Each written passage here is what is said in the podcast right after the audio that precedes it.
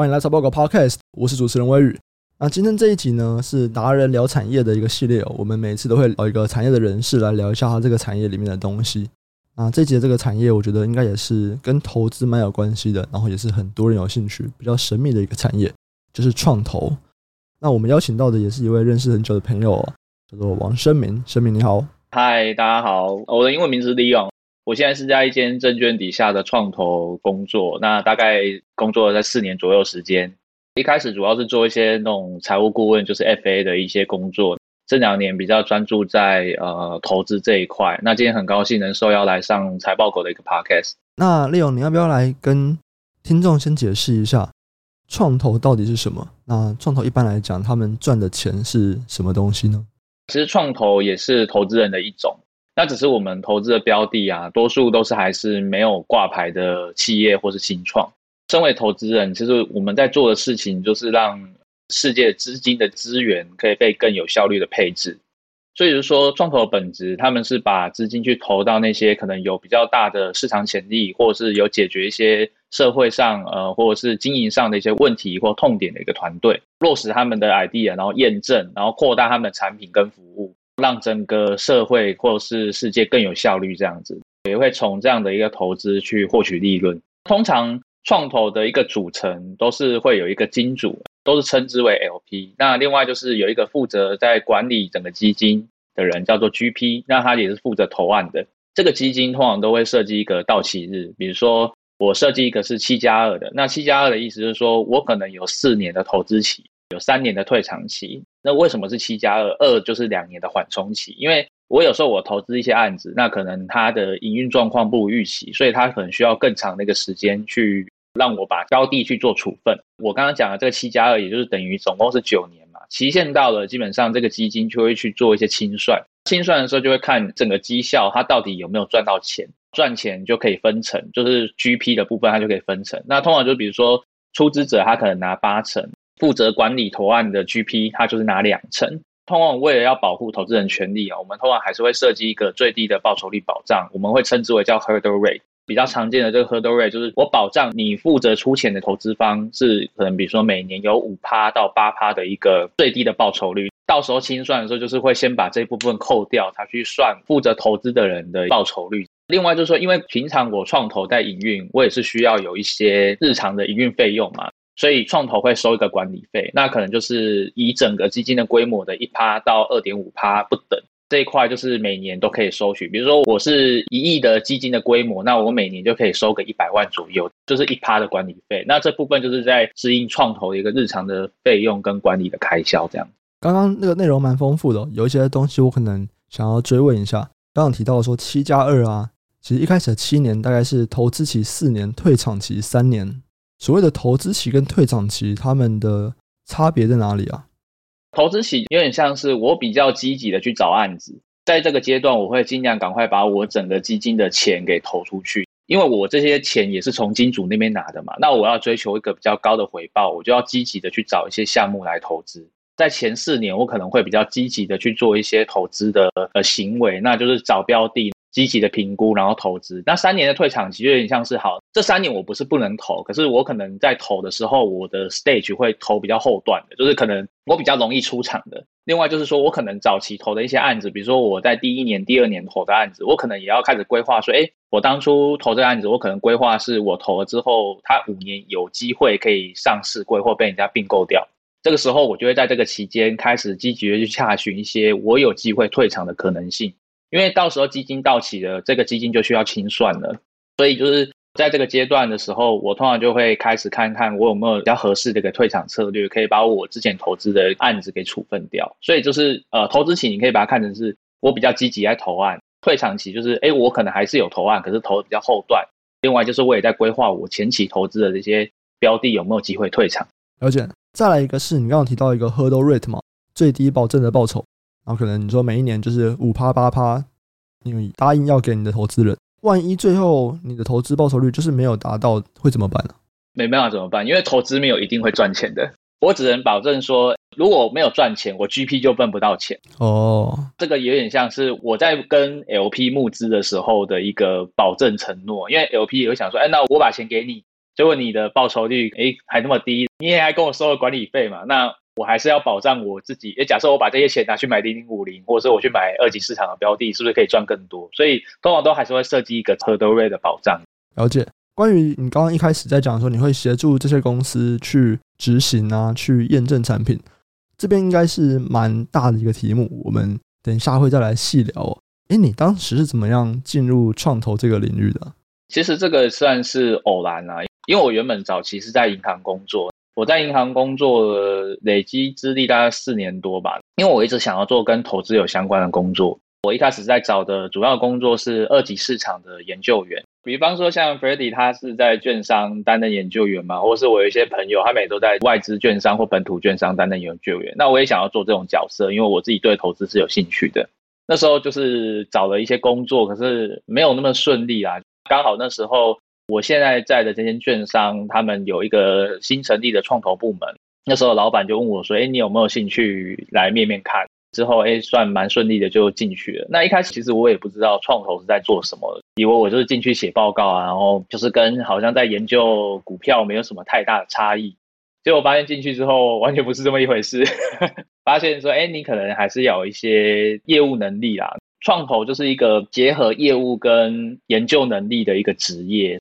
不是说你会写报告就可以了，那这个也是我在这个业界慢慢摸索之后，才比较呃有掌握到的一些关键点。所以，他可能比起投资上市柜股票，他更需要去实地的去跟人交流。这就是你讲的业务能力吗？就是我们通常会分成投前跟投后啦。那投资前的意思就是说，我要去开发项目，我要去找看看市场上有没有适合我投资的项目。那这是第一种。投之后就是说，我已经投资了这间公司，那我要去做更进一步的管理，这个部分我们叫做投后管理。投前管理的部分，除了包括你自己陌生开发以外，你也可以透过很多关系去获得，诶，哪里有可能有好的公司的一个资讯，包括呃，不管是创投的同业、会计师、券商、律师，或是你有投资过的客户，他们可能上下游都有一些还不错的公司。你跟他们的关系培养好的话，他们就会把这样的一个项目优先的介绍给你，那你就会有机会去优先拜访到这些公司。你刚刚提到说，可能在投前啊，你会需要去接触，不管是会计师，不管是你们之前投的公司，嗯，然后各个不同可能的管道，想要去找到有机会投资的这种未上市的公司嘛，未上市的，比方说是新创啊，或者是 Pre IPO 这样。对。那像这样子的拜访，大概频率是怎么样啊？通常一个礼拜可能就两三家吧，有时候看你的状况啦。因为像有一些创投，他们就是会定一个内部的规范，就是希望你一个礼拜至少要出两篇 c o l memo。c o l memo 就是拜访记录。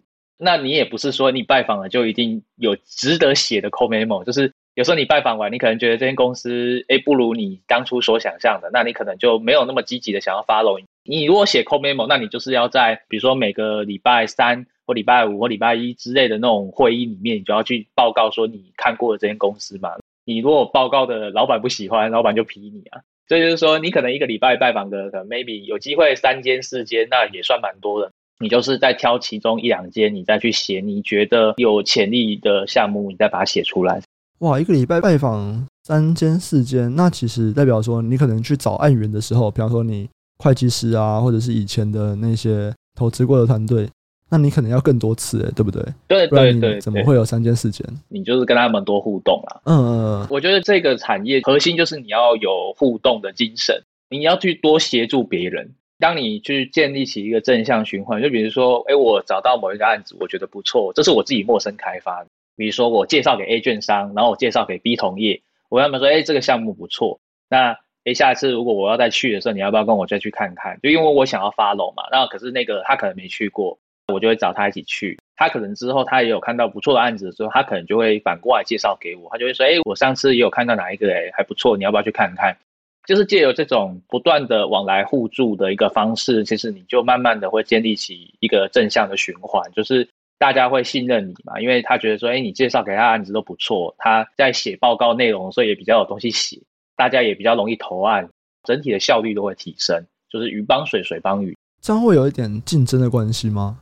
我觉得同业之间是一个既竞争又合作的关系。一间公司，它比如说它这次的募资的总额是美金五百万好了，那可能就是 A 同业他去拜访之后，可是他们的基金单次的投资额可能介于一百万到三百万美金，他自己投不完嘛，那他就想说，哎，我觉得这案子不错，那我干脆找你一起来投好了。双方就会介绍。那有时候也是说，哎，我可能我这个基金的属性不适合投这个项目，就比如说我这个基金没有在看医疗，可是我刚好凑巧去看医疗了。这个项目，哎，我听起来也觉得还不错，只是我们基金不能投，那我就介绍给其他的基金的 AO 去投，那这也是一种方式。然后有时候是我看完之后，我觉得可能哎 OK，可是我们老板没有很喜欢，可是我自己觉得 OK，那我也会介绍给同业。双方当然也是要竞争这个额度嘛，可是问题是很多时候是双方是在合作的。那像一个典型的这种创投的一天大概长什么样子？我举个例子，比方说以股票投资研究员来讲。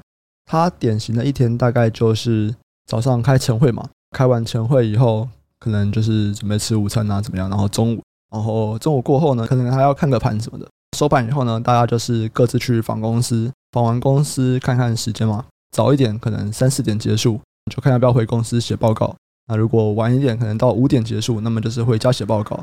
隔天就晨会要报告，整个循环大概这样子。然后可能每个礼拜要开一两次的投资会议。创投的一天大概长什么样子啊？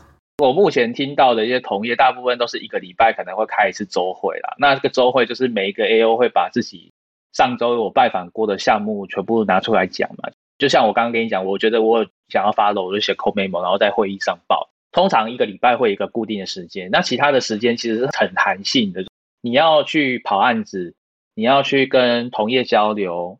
你需要陌生开发案件，或者是你要去参加一些媒合会啊，你要做什么都是很弹性的，是很由你自己去规划。比较成功的 AO，他们对于时间的规划都做得蛮好，他都会知道说他今天要做什么，因为没有人会限制你要做什么，他们是让你自由的去发挥。在这种情况下，你自己要去拿捏你自己今天要做什么，你这个礼拜要做什么，这个月要做什么，那你这一季要投哪些案子？未来一年你可能有哪些案子可以处分，都是交由你自己去做一些很弹性的调整的，并没有说一定会是怎么样或不一定是怎么样。只是我觉得还是只能说，在这个行业你还是会有很多时间都是在跟人在交流，不管是我出去外面跟同业碰面，或者是我直接用 Line 传一些讯息跟我的同业交换讨论意见，都是有可能的。你刚刚提 AO，AO 是什么东西啊？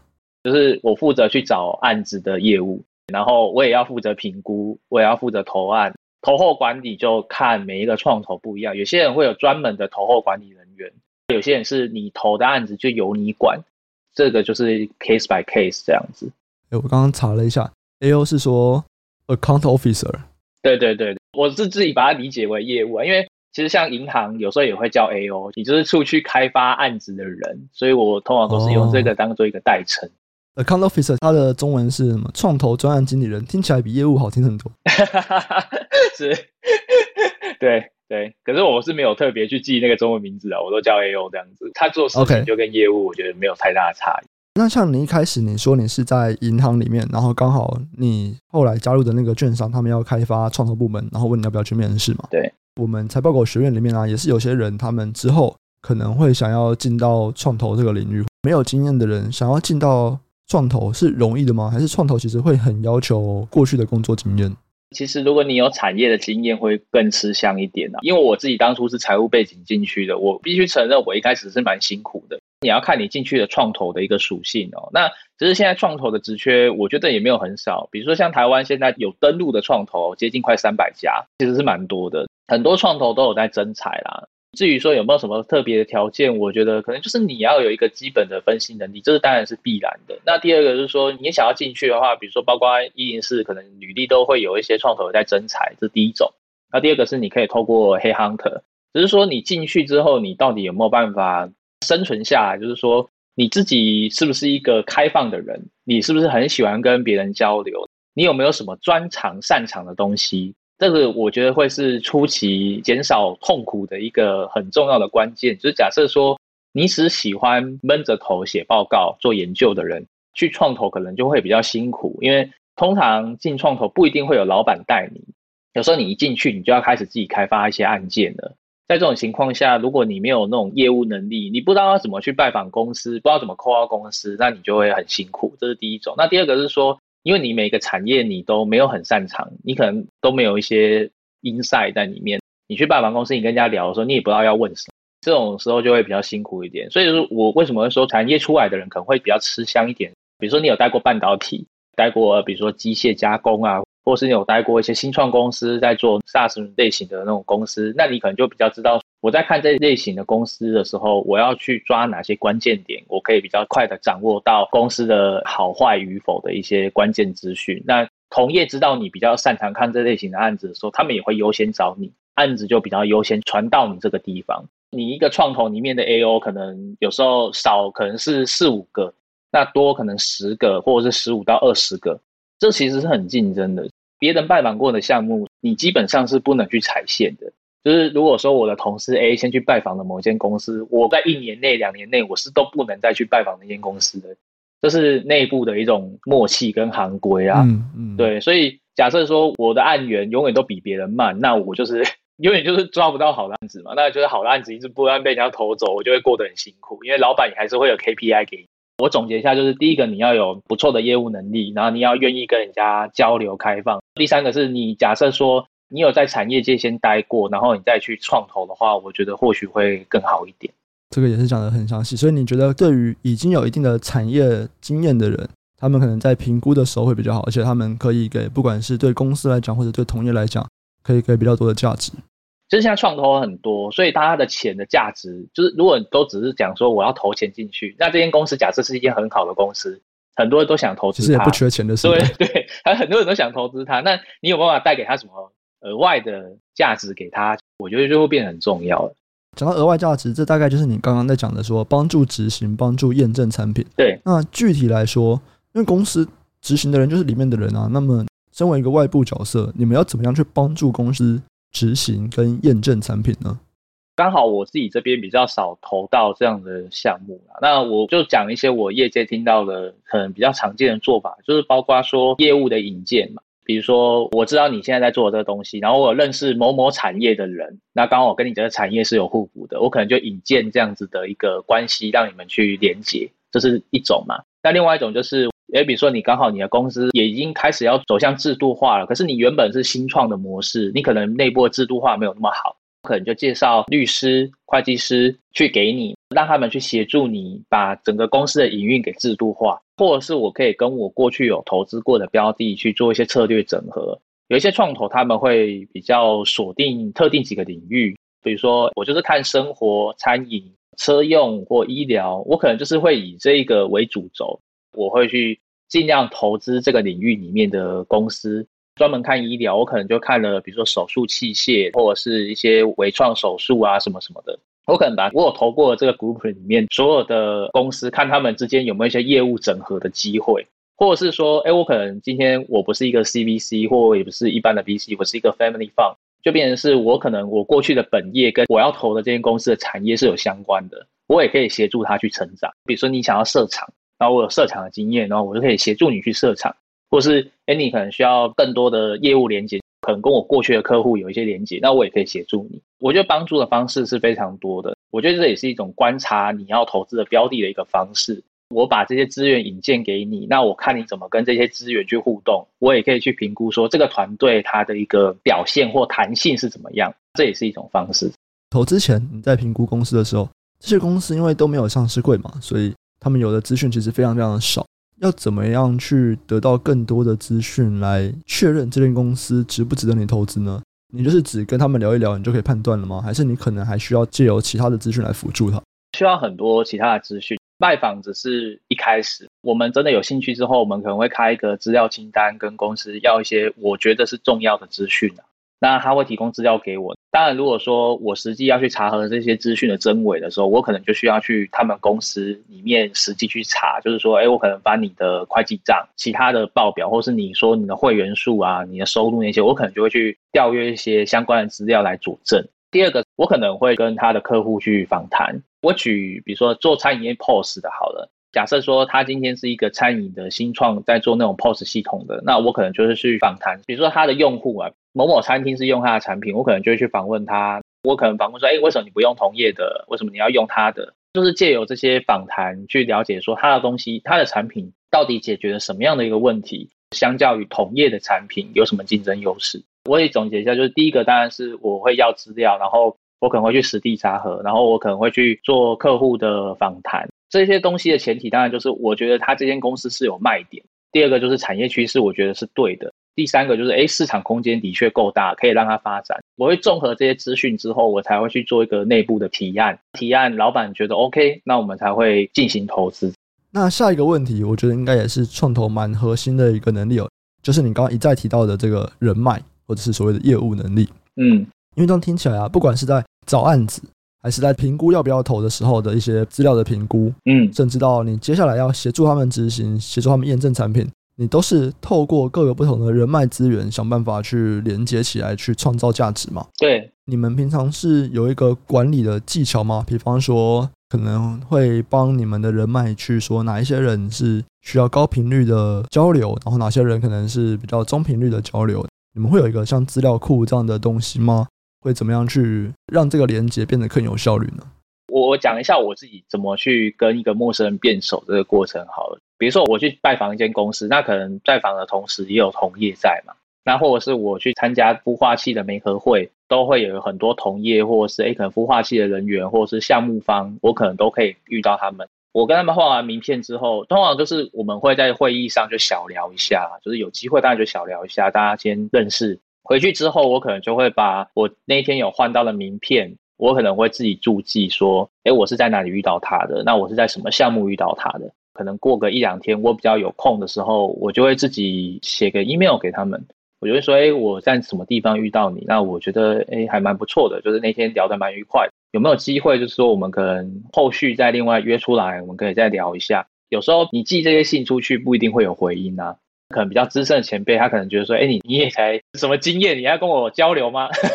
就是会变成这样。那对，那有一些前辈，他们人真的很。他就是想说，哎，你这个年轻人不错啊，可以啊，我们聊聊，就可能分享一些他过去开发案件的技巧啊，那投后管的技巧，或者是他在看什么项目，未来可能有时候他就突然想到你了，他就觉得对你印象深刻嘛，他就会带你一起去看他看到的案子。通常这些比较资深的前辈，他们其实看的案子的品质都会比像我这种经验相对比较浅一点的 AO 来的好啊，因为他们毕竟案源。或人脉圈都比我广太多了，所以他获得这个资讯的速度比我快太多了。我想要说的就是，借由这种方式，我可以慢慢的去跟一些陌生人或是资深的前辈拉近距离。我是自己有在做一个表格啦，有点像你刚刚提到这一段时间要比较频繁来往的中等来往，但那些可能是哎偶尔维系一下就可以了。我自己会去分类嘛，那我可能就是有跟他们换了一些 line，那我可能就定期的抛一些市场的资讯啊，或者说，哎，我有看过项目，我觉得不错的，我就先抛给他们。有没有用，我不知道，我觉得可能很多时候没有用，因为比如说我抛给资深前辈，资深前辈就跟我说，哦，这个我看过了 就会变成是至少我有心在做这件事情嘛，他就会想说，哎，这个年轻人至少都会想到我嘛，那我有时候有一些项目，我就带你去看一下吧，就是我觉得跟前辈拜访项目有个好处。你可以学他们怎么问问题，我觉得很重要，因为要问到对的问题。嗯、因为我们会很常看到一些新的产业，我不可能什么产业都懂啊，可能我比较常看这些，我可能有一些 inside 在里面。可是我到一个新的产业，我可能要再重新来。如果这时候我可以跟一个前辈去看，他可能就是可以问到一些很关键的点，我可以把这些问题学起来。之后我去拜访下一个项目的时候，我就可以把这些问题用上了。我觉得这是很有价值的一个拜访，这样子。一个是你在。交换完名片以后，你一定要先记得当时的一些小细节，然后要尽可能的在一周内就要 follow up。对，然后接下来有一些人你会比较频繁的交流，可能是你们最近刚好有兴趣的领域一样啊，或怎么样，你们会需要比较频繁的交流。对，那有些人可能就是比较中等的频率，那有些人就是说一段时间来关心一下对方的状况，这样子，就是自己管理一下这样。这样听起来真的也是蛮业务的，因为我想到啊，我们之前。在跟几个可能银行，比方说像中租，嗯，然后放款的这种公司的业务聊，这种业务其实会非常的需要应酬。对，他们每个人都说，他们其实去可能两三年就会把身体搞坏这样子，每天都喝酒啊，然后每个礼拜都要去酒店啊这样。那像创投会需要有应酬这种东西吗？饭局啊、酒局的应酬？我自己比较没有遇到啦，可能我 level 不够，还没有办法参加，也不一定 啦。就是。我是有听到有些前辈可能定期会办一些聚会啦，就是呃可能每一季一次，那可能就会邀请一些他比较熟的同业啊、会计师，诶大家来聊聊天，大家一起聚一聚嘛。我觉得这种聚会是很有帮助的，就是可以让你的 connection 之间彼此也变熟。对，那大家也会觉得说，哎，你这个人你有办法 organize 这个活动，感觉你也是江湖地位是有一点的。对，对，对，大概会是这样的。那你有没有过去一些比较印象深刻的经验啊？不管是在投前还是投后，不管是公司有趣啊，或者是哪一次的拜访，你觉得很有趣？我觉得我拜访过了蛮多很优秀的团队啊。如果说真的要讲说，哎，我没有觉得有趣的公司。应该说两间啊，不过我也可能讲个大概，我也不讲太多。这两间我都没有投啦，就是我拜访的当下，我就觉得哎，蛮有趣的。这个创办人也很好。其中一间是一个在做那种一对一线上语言教学媒合的公司，就是比如说哎，教英文、韩文、日文，或者是 maybe 中文之类的。但那时候我拜访他，是不是有一点像最近广告打很大的那什么 Amazing Talker？啊，对对对，我就在说他。哦，就是在说他，是不是？对，好。对，其实我刚进这一行的那个时候，我就陌生开发到他了。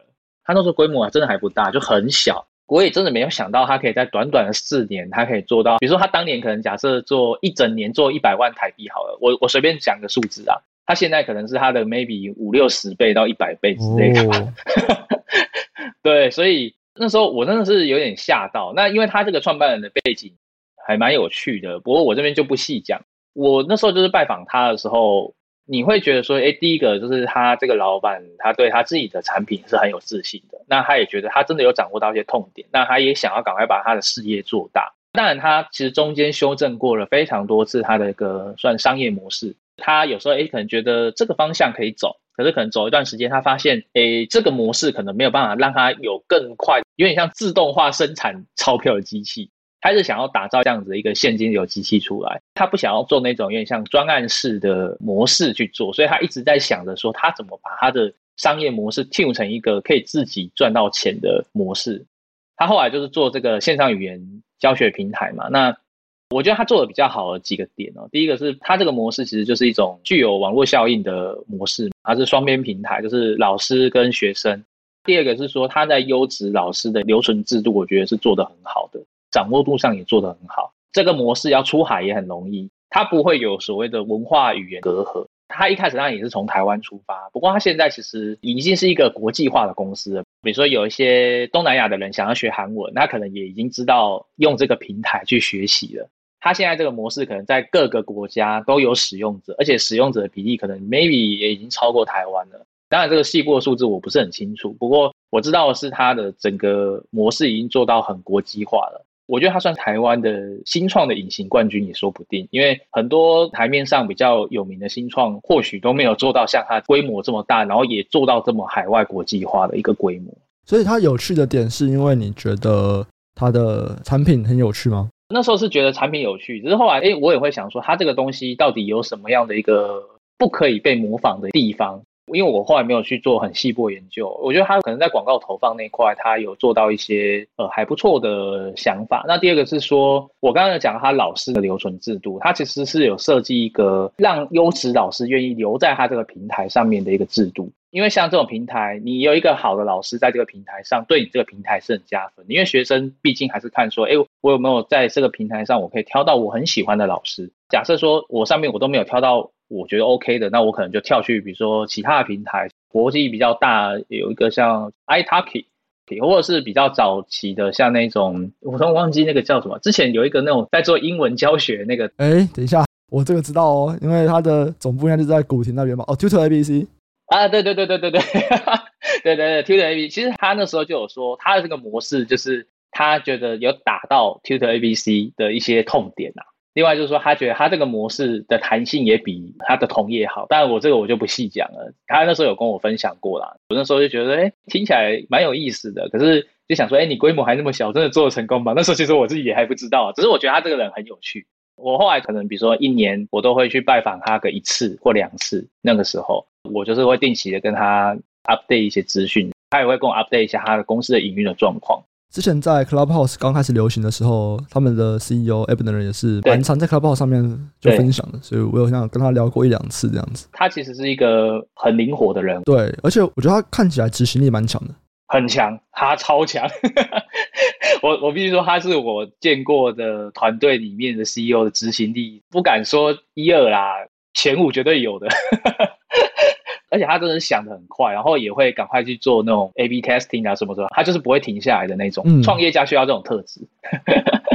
好的，第二家，这一间可能大家也都知道啊，我有那时候有去拜访过一些餐饮订后位的公司，他那时候刚开始做的时候，规模也很小啊。那那时候我去看的时候，可能全台湾一两百家吧。那时候主要是跟他们的 founder 去聊，他们的 founder 也是一个很有执行力的人。他也是觉得说，哎，这个东西的确是痛点，而且因为这个东西其实在海外很早就在做了，比如说像东南亚或美国啊，或是欧洲，其实都有公司在做这个服务。可是不知道为什么台湾就是没有。那时候他刚好做了这个东西，他刚好就打到了餐饮业传统的一个痛点。以前你要做订后位，你都当纸笔记嘛，然后你要 call 客户回来，你就是打电话嘛，那其实都要有一个专人在负责这件事情，其实很烦的。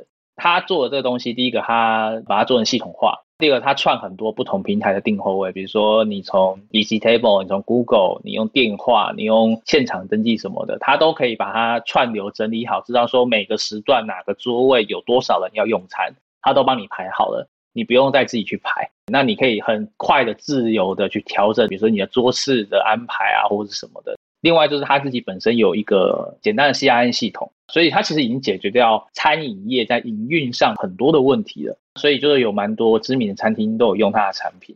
我刚刚讲这两间公司，他们的共同点就是老板都不是那种在坐办公室的那种感觉，就是他们都是愿意实际去 involve 的，他想把事情做大那种感觉。那他们在讲他们自己的产品的时候，我觉得都蛮有自信的。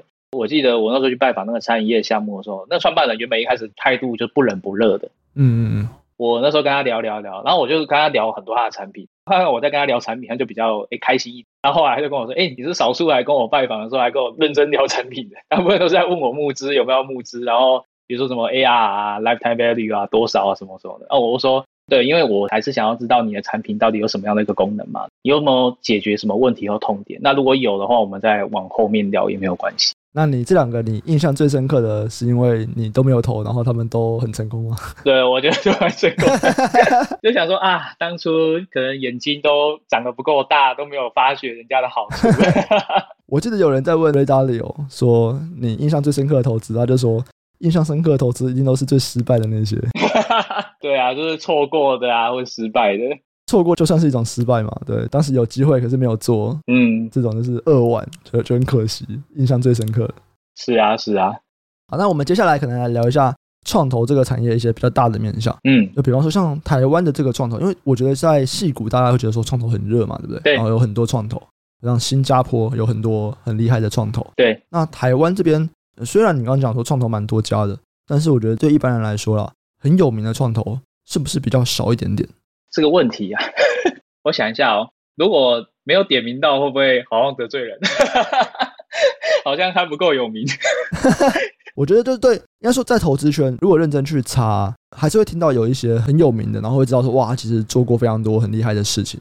我觉得比较没有募资的新创圈，很像比较不会听到类似的东西，像新闻报道可能比较少出现，对不对？如果说你要讲那些台面上比较有名的，真的很多啦。我觉得都很厉害的机构，比如说最有名的大家都知道就是 AppWorks 嘛，就是支出创投嘛。新源资本它也是有在投早期项目，他们的蛮灵活，而且他们也是一个我觉得算国际化的团队。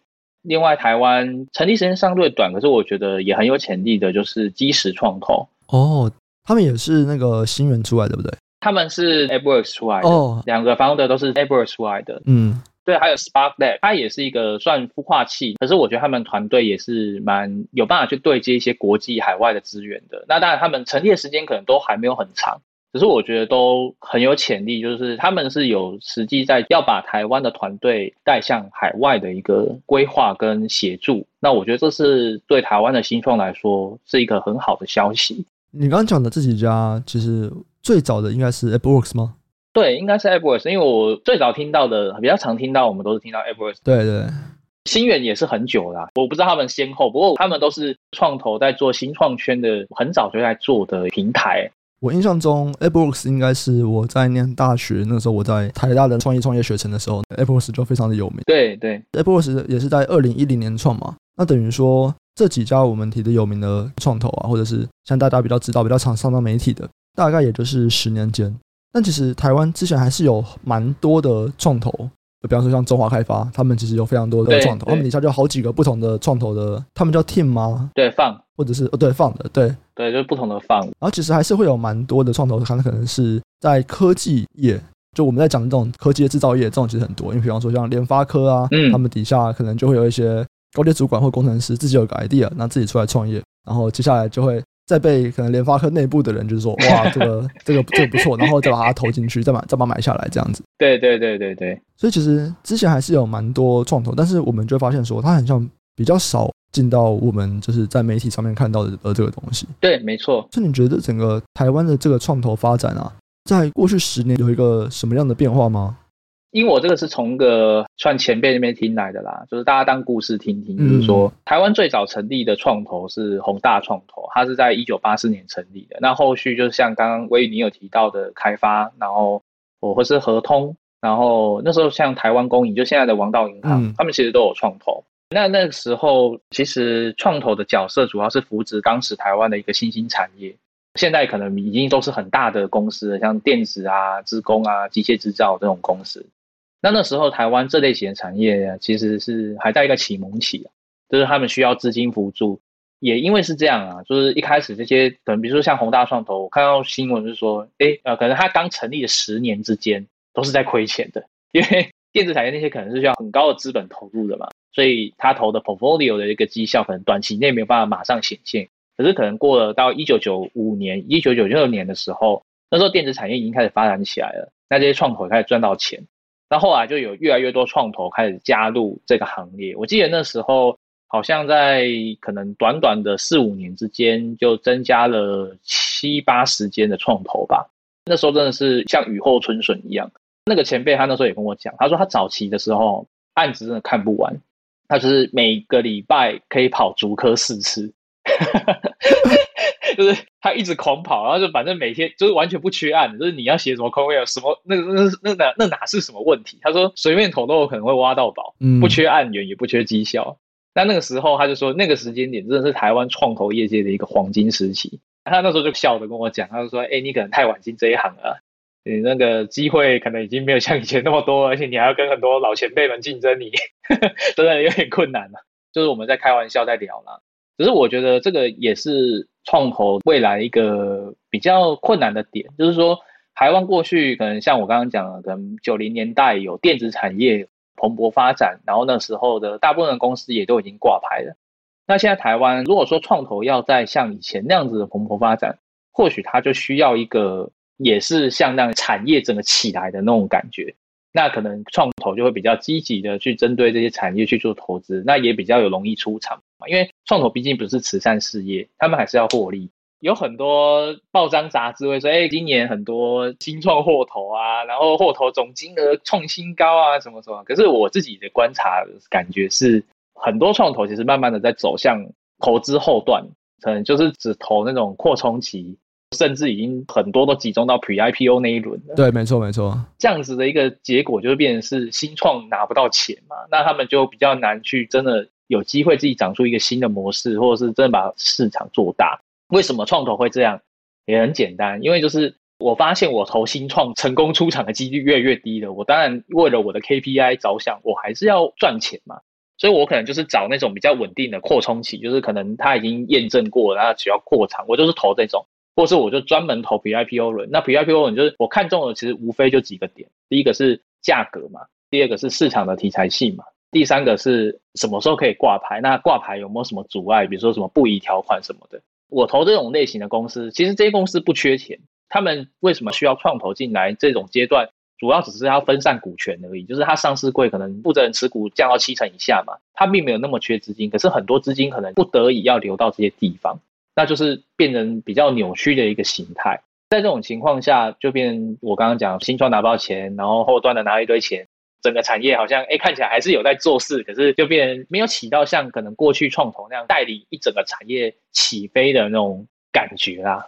其实，在新创里面，蛮多人都会说，如果今年是要募资啊，你要募天使轮好了，你可能就只是要个三五百万，哎，这个超多的，这个很多人可能就是个人就可以去投资这个三五百万。对对对。那今天如果是要 Pre IPO，你可能这次募你想要募个几亿，对，那其实这个东西也是非常容易的。对对对对。对，你只要 OK 的话，哎，这个想要投 Pre IPO 的人也是一大把抓。对。但困难的是，今天假设你是可能刚过了一个 Product Market Fit，啊，你想要去募个两三千万。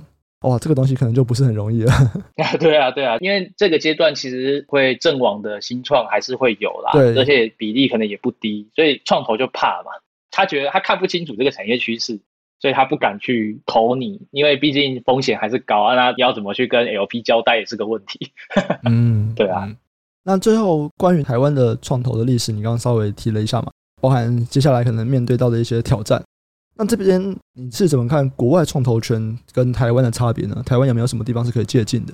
因为我自己比较少研究海外啦，不过我之前看一些文章，然后另外就是有一些前辈他没有讲过啊，他说其实像台湾或中国的项目，可能有七成啊是可以靠 IPO 出场。嗯，那美国那边他们很多不一定会是采用 IPO 的方式，他们是说拼有没有被并购的机会。嗯，因为毕竟美国软体公司很多嘛，那。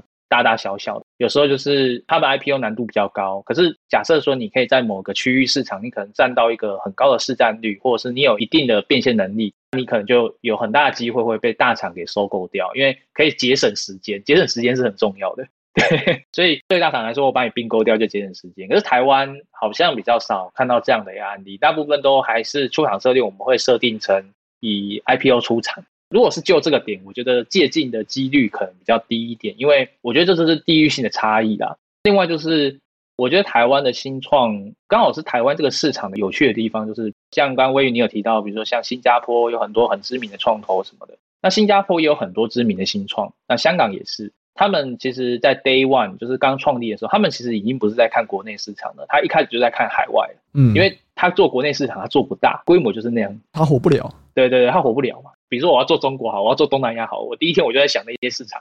而台湾不一样，台湾是一个不大不小，刚刚好的一个 市场。对，你如果把台湾做好了，哎，好像就活得了了。没错没错没错。可是好像规模也没有大到说 IPO 可以有一个很惊人的营收啊或估值的那种感觉。我觉得这也是台湾的新创比较尴尬的地方。那这也是导致台湾的创投比较不敢投的原因。这是题外话，只是我就说，哎，可能。大部分台湾的出厂策略都还是用 IPO，比较少说，哎，可能真的有被并购掉的这种出厂方式，比较少听到。我这边可以先提一个数据啊，在前两年，如果我们看美国的话，美国 IPO 跟并购出厂的比例大概是一比十，嗯，也就是说，我的并购的这个项目大概是 IPO 项目的十倍多，对吧？所以的确，在美国他们是蛮流行透过并购来出厂的，那创投就有更多的出厂机会，他们也就会更多人愿意进到这个产业里面。是。刚刚其实提的那个台湾可以活啊，其他国家新加坡，如果你瞄准那个市场，可能活不了。我记得我好几年前也有发过一篇这样一个动态，对对，就我就觉得说，大家其实都会往那个最小阻力的路走嘛。我不一定一开始就瞄准很远，那我就是走一步算一步。所以我觉得这也是可以去解释说，为什么新加坡就之前我们有去新加坡的 FinTech 展，或者新加坡有非常非常多的这种创业，他们可能就是锁定银行、锁定金融业，因为新加坡就是一个金融的中心嘛。嗯所以那边就有非常非常多的大银行，自然而然在那边出来的新创，离他们最近的机会就是去服务这些银行，那他们就会想要去做可能跟金融业、跟 FinTech 相关的东西。嗯，然后再来就是他们内需市场不大嘛，你只做新加坡市场可能活不了，所以他们一开始就会把视野迈向国际。你说台湾说小其实也没有很小，对不对？还是有两千三百万人口，其实两千三百万人口，我们可能跟中国跟美国比起来是非常的小。如果我们去跟欧洲的国家比，两千三百万人口其实也并不算少。对对对，台湾的人口其实不算少。这样子去比起来，你就发现说，哎，我做台湾的内需市场也可以活得下去啊。一开始自然就 不会把目标瞄准到全世界。可是通常我们也都知道，你一个国家像在台湾，你做的很成功，出去能不能够做得很成功，完全是两码子事情。对啊，对啊，没错。也不像说什么美国，美国一个州成功了，不知道另外一个州的可能性比较高。对，或者像欧洲。大家都连在一起，当然还是有差啦。可是你比较有机会可以拓展到其他地方去。那台湾又是一个海岛嘛，整个文化可能也会蛮不一样，所以拓展起来真的是蛮困难的。没错，没错。我以为我觉得你讲的这一段非常对。